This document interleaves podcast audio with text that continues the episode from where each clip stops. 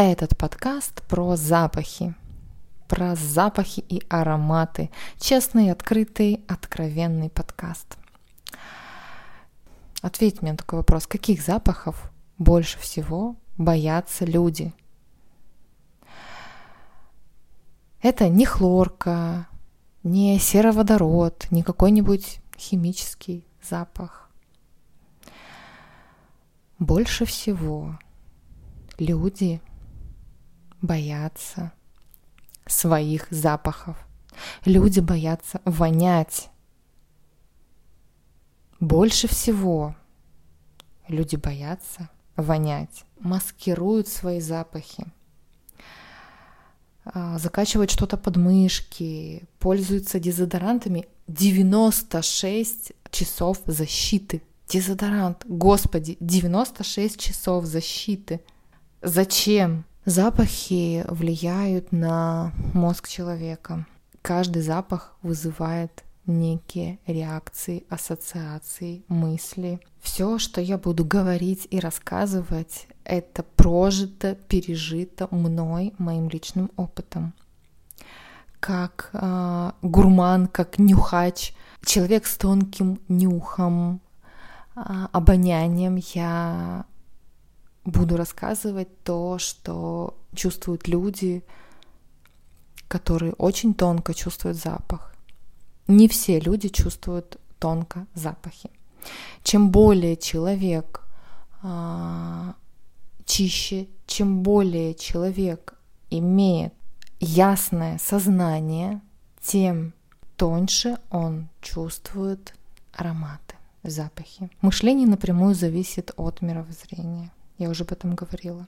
Как связано мышление и запахи? Сейчас расскажу.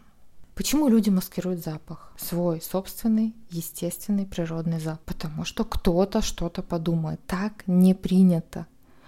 Если ты пахнешь, то на тебя будут смотреть косо. Если ты пахнешь, ты боишься, что кто-то это услышит и скажет, М, боже, как от него штыняет, фу, фу, вонючка, уйди. Люди боятся отвержений. А, там много-много коктейль страхов примешивается. Сейчас а, хочу сказать основную мысль. Социум предлагает тебе заглушать твой естественный природный запах. Тот запах, который выделяет твое тело. Чтобы другие думали, что ты пахнешь ландышами, ты наносишь на свое тело какие-то сторонние синтетические, неважно, натуральные какие-то там из животных, из растений какие-то запахи. Зачем люди редуцируют свои запахи, уменьшают их? А, чтобы не быть услышанными, чтобы твой естественный запах никто, не дай бог, не услышал. Потому что ты пахнешь, о боже мой, ты пахнешь. У тебя есть свой естественный аромат, ты не ландышами пахнешь.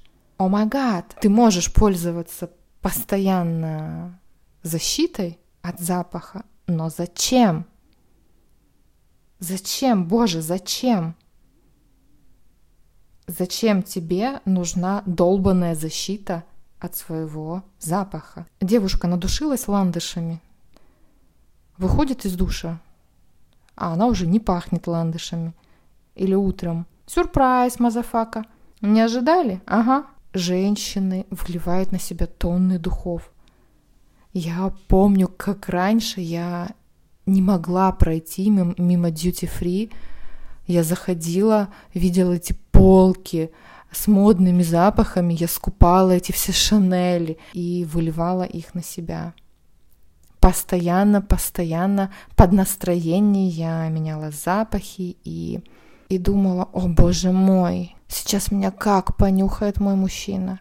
Как офигеет, как же я пахну, такой шлейф. Еще эти шлейфовые запахи, вообще полная срань, которая маскирует твой естественный запах.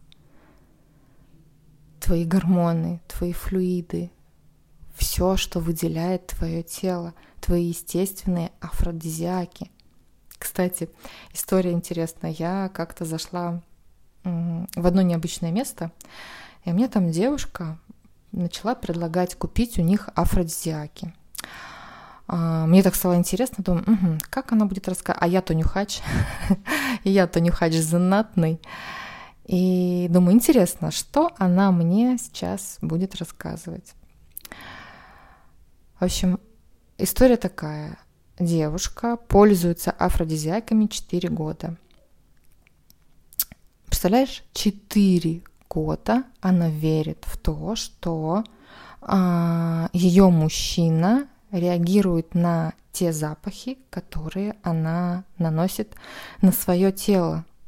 То есть 4 года ее психика находится просто в состоянии дезадаптации.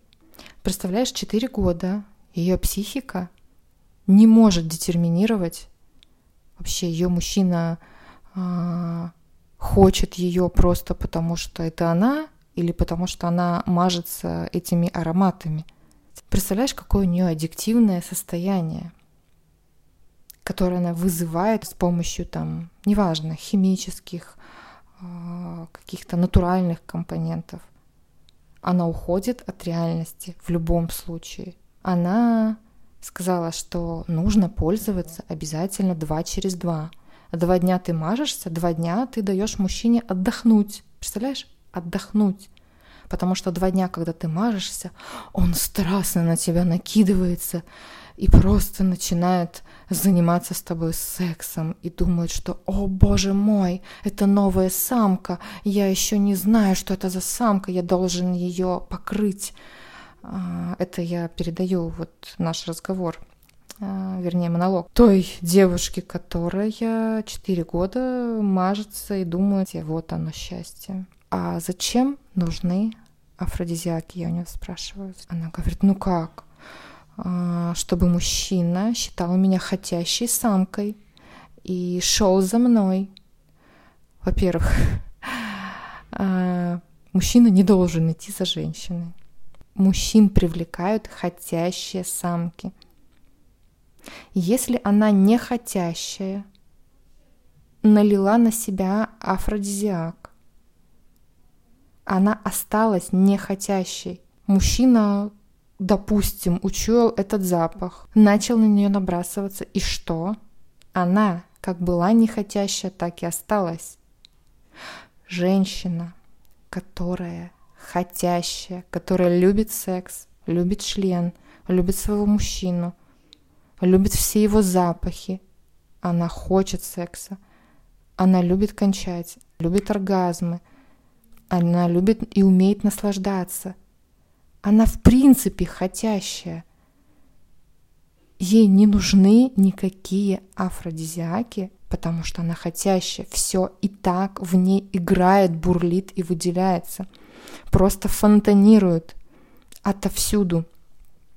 Ее естественные запахи, выделения, которые источает ее тело, и это шлейф – я как нюхач вам точно говорю, это шлейф.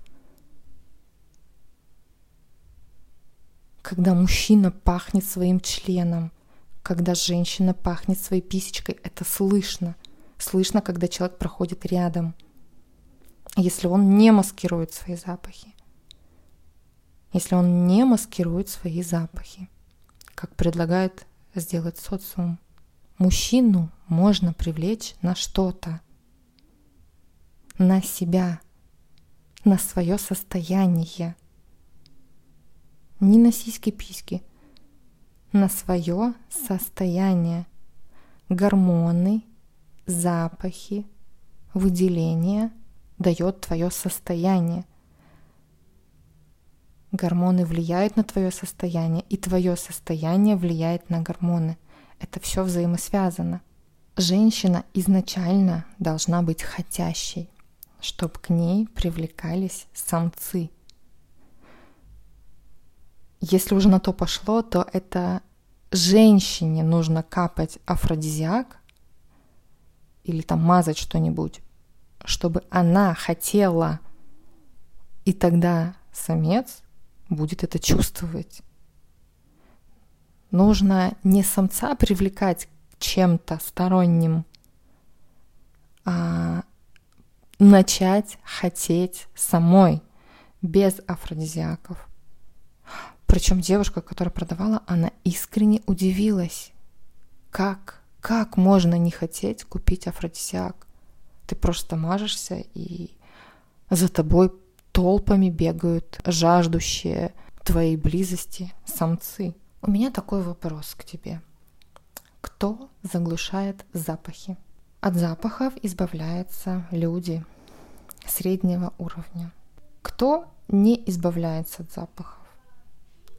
От запахов не избавляются, а, как ни удивительно, но люди очень низкого уровня мышления и люди высокого уровня мышления. Мышление зависит от мировоззрения, как я уже говорила.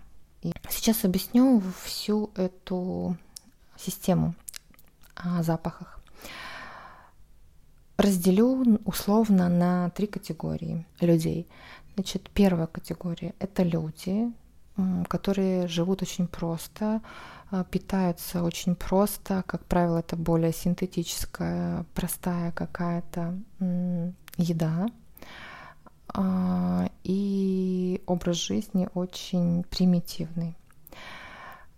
А, второе, вторая категория, средняя, это люди, которые уже выбирают еду получше, условия получше, там, питание и так далее.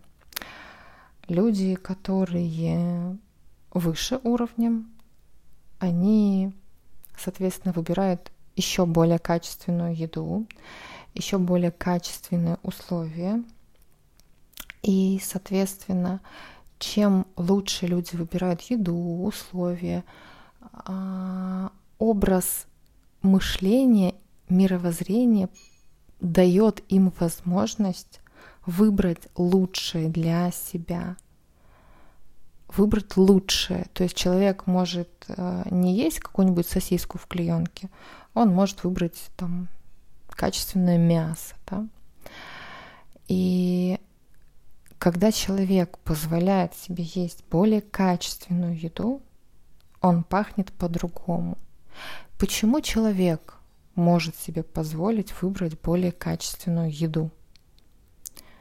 Почему он такой думает, не, не хочу сосиску, в клеенке, да, на которой буквы пропечатываются, а хочу взять качественное мясо, там, взять на ферме качественное мясо и приготовить его, да, чтобы жена мне приготовила витальную еду.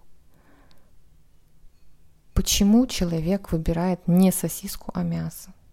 Потому что его уровень мировоззрения – не позволит ему съесть сосиску, выбрать сосиску. Его уровень мировоззрения обеспечивает ему такое существование, где он выбирает вместо сосиски мясо, где он выбирает жить в этих условиях, где он выбирает э, такой вид транспорта, где он выбирает а, такую женщину, такого мужчину, такое окружение, благодаря тому, что у него мировоззрение более высокого уровня. Оно позволяет выбрать для себя лучшее. Когда человек выбирает для себя лучшее, это говорит о том, что человек может экспансировать ресурс имеет задатки доминантности.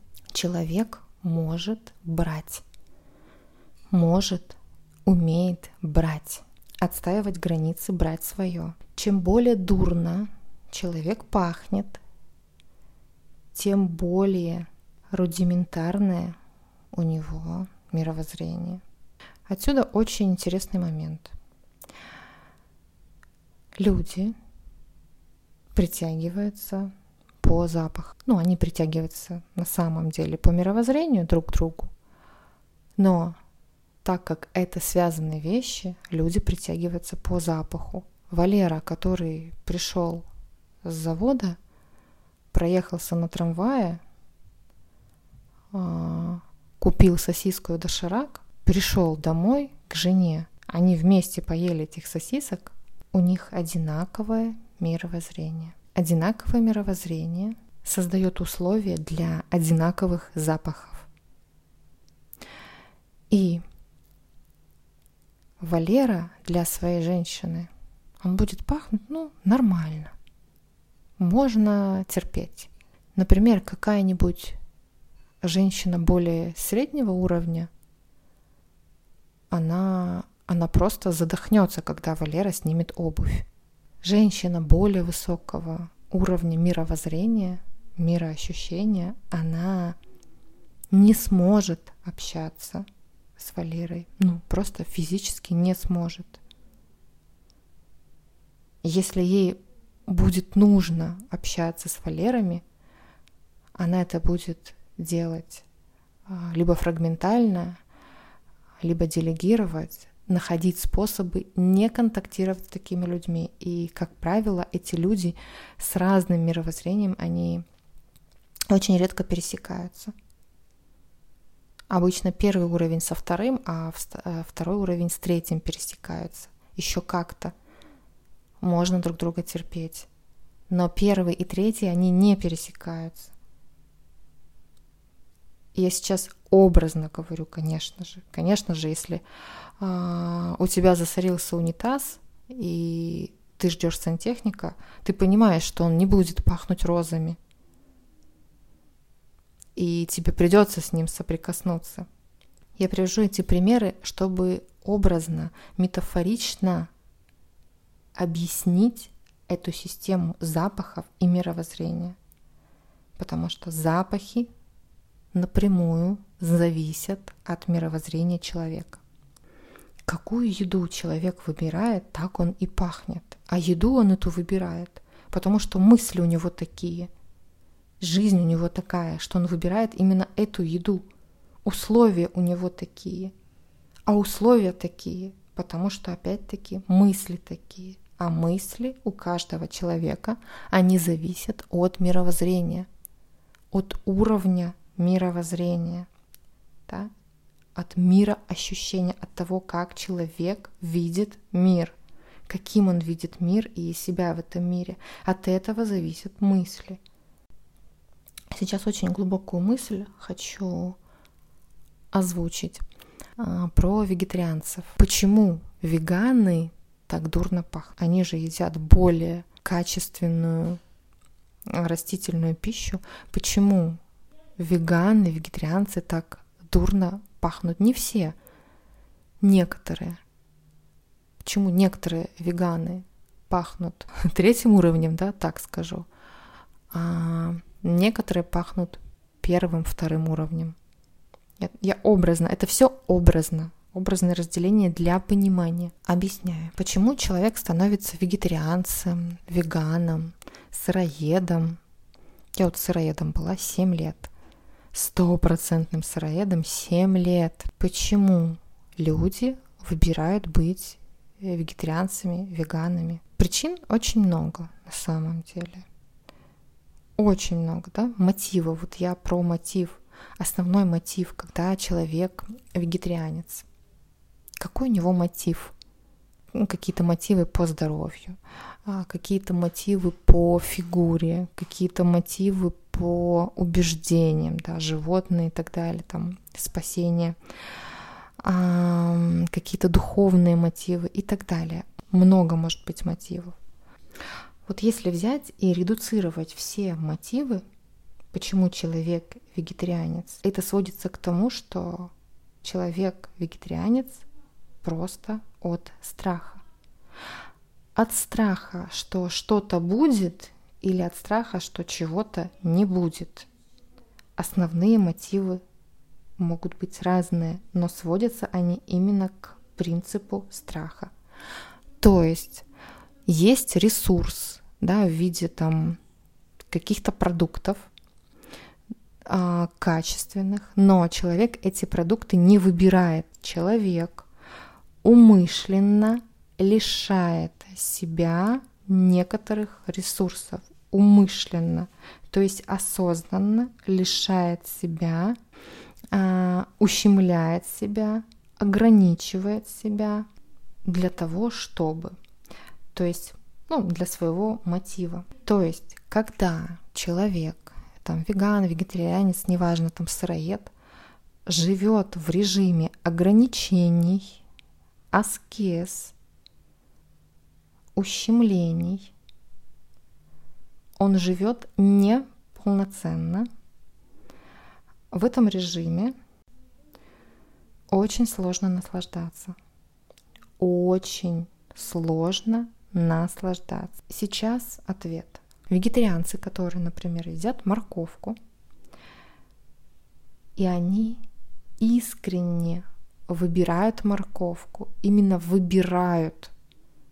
Лежит персик, лежит апельсин, а, лежит творог, лежит, лежат яйца, лежит хлеб. Он смотрит на эти продукты и говорит, блин, вот хлеба не хочу, а, творог не хочу, персик не хочу, я сейчас хочу морковку. И он идет и осознанно от желания, от кайфа выбирает и ест морковку. Вот только тогда человек действительно наслаждается едой и жизнью полноценно. Когда человек веган, вегетарианец, берет и видит морковку, творог, хлеб, ну, какие-то еще ряд продуктов. И он хочет хлеб с колбасой, но выбирает морковку. То есть он усилием воли выбирает морковку, а его желание съесть колбаски. Ему хочется другое, но он выбирает не то, что он хочет. И он ест эту морковку, а думает о колбаске. И когда он ест не то, что он хочет, что происходит с его мозгом? Что с ним происходит? Он не наслаждается, он загоняет себя в глубокую, глубокую яму, из которой выход только один — это откат, мощный откат. Силой воли невозможно стать вегетарианцем, сыроедом, а, соблюдать какую-то диету. Силой воли это сделать не получится. Всегда будут откаты. Поэтому людей, вегетарианцев, веганов, которые не пахнут, не воняют, которые пахнут приятно, да, первым уровнем, таких людей 1%.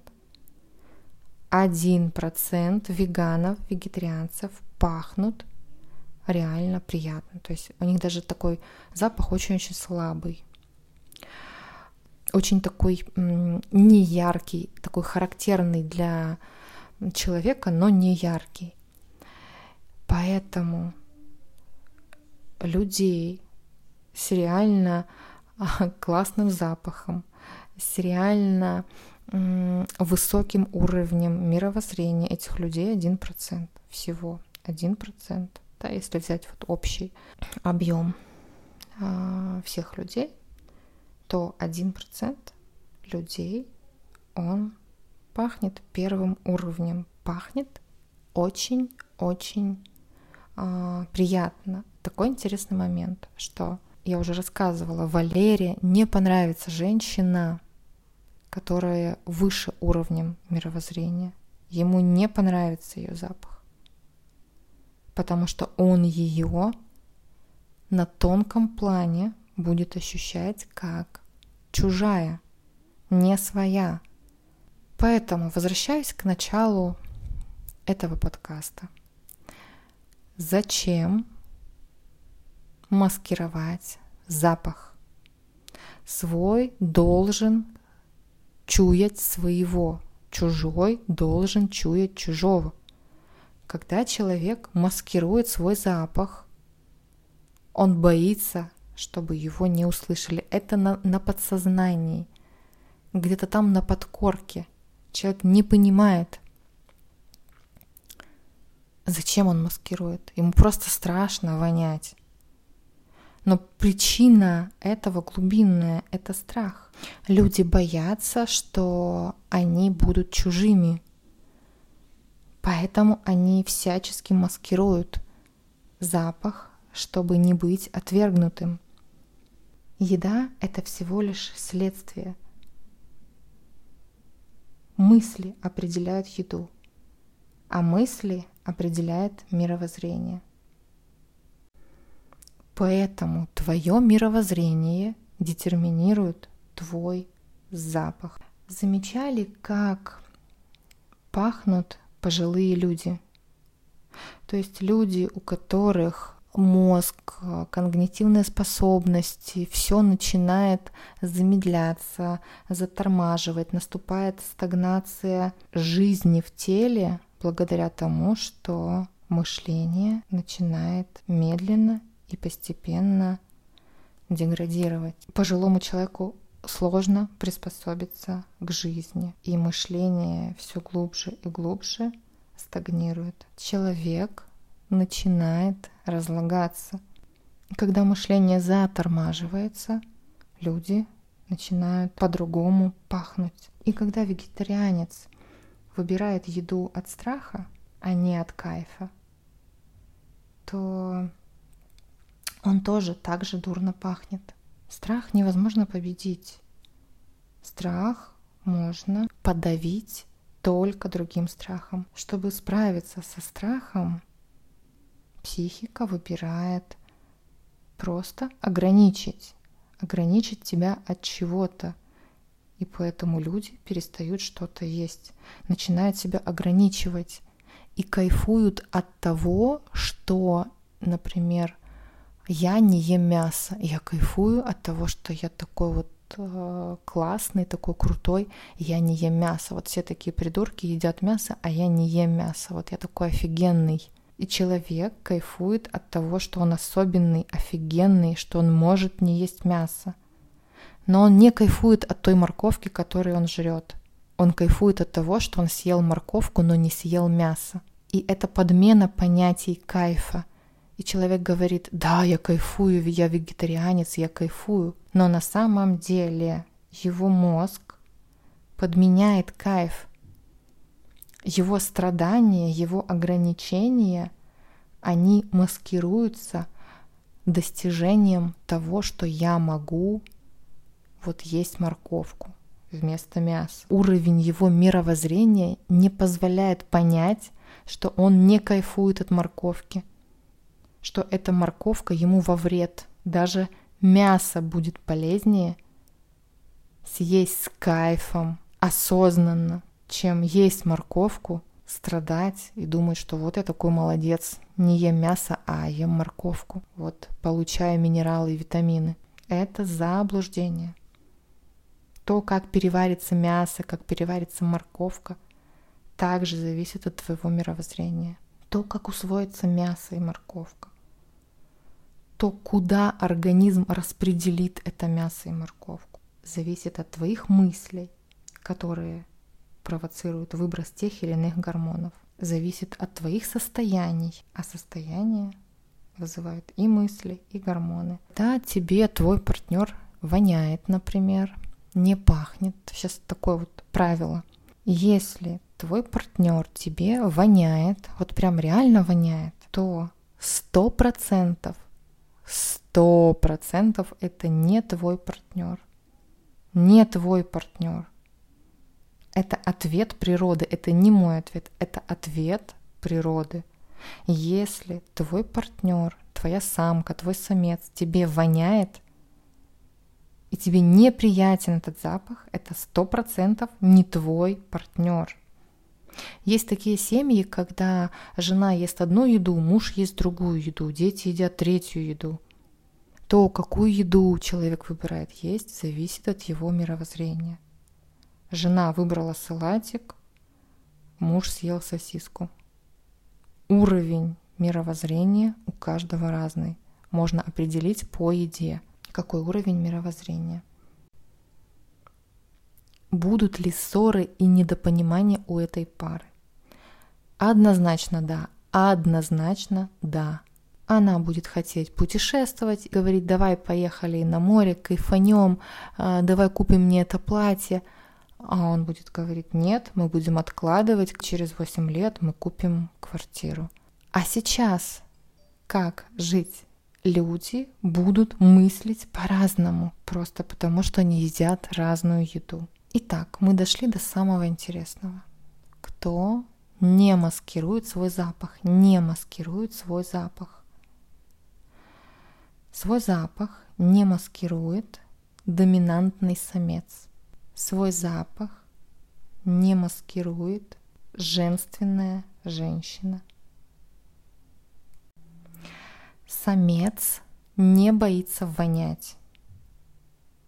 Самец не маскирует свой запах никакими парфюмами, никакими отдушками, синтетиками, которые продаются в маркетах. Самец не маскирует свой запах, потому что он не боится вонять. О чем говорит социум? Что он нам предлагает? Он предлагает побрей подмышки, побрей все интимные зоны, а, побрейся весь и не ходи, не источай запах. Залейся какими-нибудь парфюмами, чтобы тебя было не видно и не слышно. Потому что когда не слышно твой запах, Тебя нет. Тебя нет. Только доминантный самец, только женственная фертильная самка имеет право пахнуть, вонять. Другим вонять нельзя, другим нужно заглушать свой запах и быть невидимым и неслышным. Волосы на теле, они держат запах, они усиливают запах. Когда ты бреешь подмышки, когда ты бреешь интимную часть, ты лишаешь себя возможности быть переносчиком и источником твоего запаха, тебя, когда ты пахнешь, ты есть.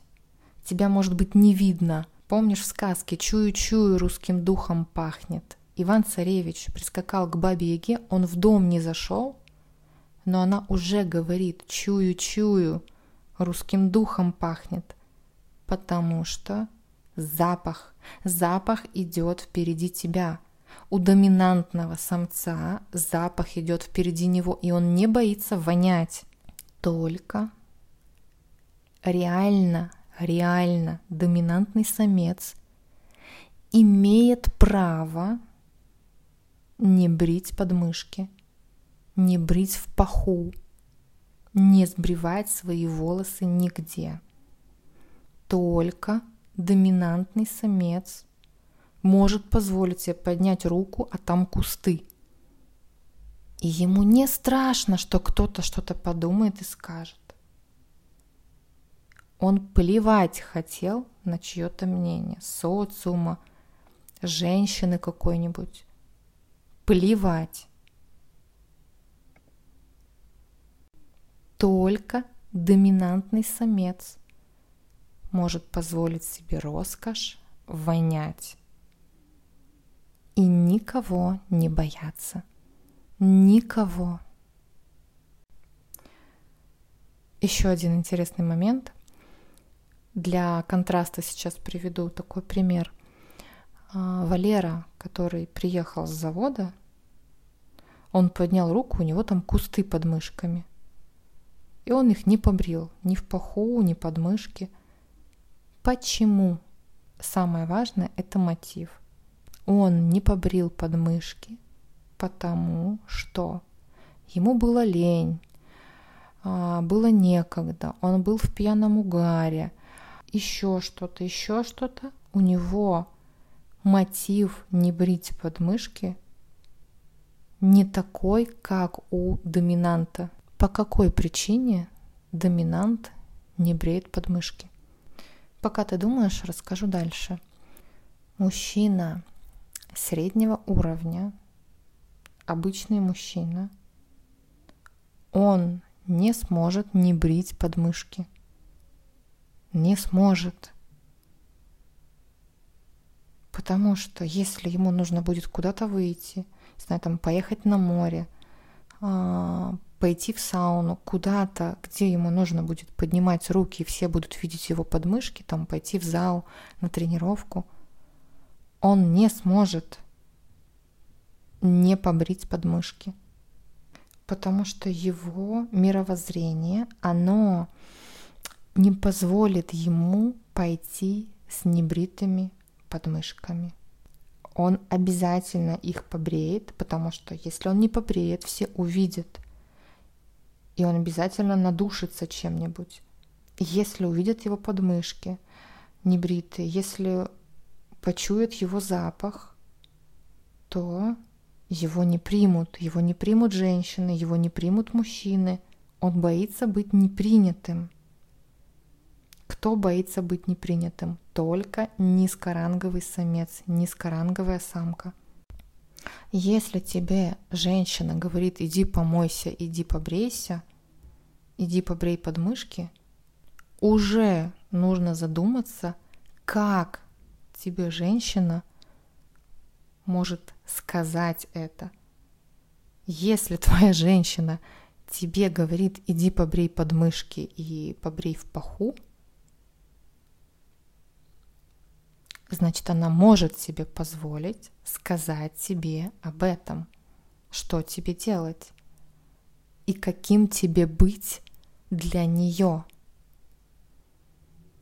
И если ты побежал подстраиваться, брить подмышки, все там выбривать, брить бороду или там как ей захочется, это большой вопрос, насколько ты можешь проявлять свои мужские качества, насколько ты можешь быть доминантным, только мужчина с низким уровнем тестостерона, который прогибается, который привык обслуживать социальное мнение, мнение женщин, он будет бежать, брить подмышки, там все выбривать и гладеньким таким а, мальчиком приходить, угождая социуму, ты каждый раз идешь против себя, идешь против своей природы.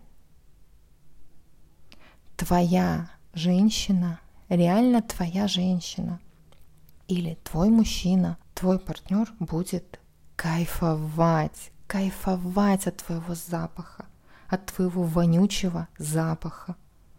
Будет кайфовать и для других этот запах будет вонючим, а для твоей самки, для твоего самца это будет самый, самый просто изумительный запах. Просто изумительный запах, аромат. И таким образом запах является индикатором, это твой человек или это чужой человек. Можно обманывать кого угодно, но именно запахи, именно обонятельную систему невозможно обмануть. Невозможно. С любовью, Давина, Кришталь.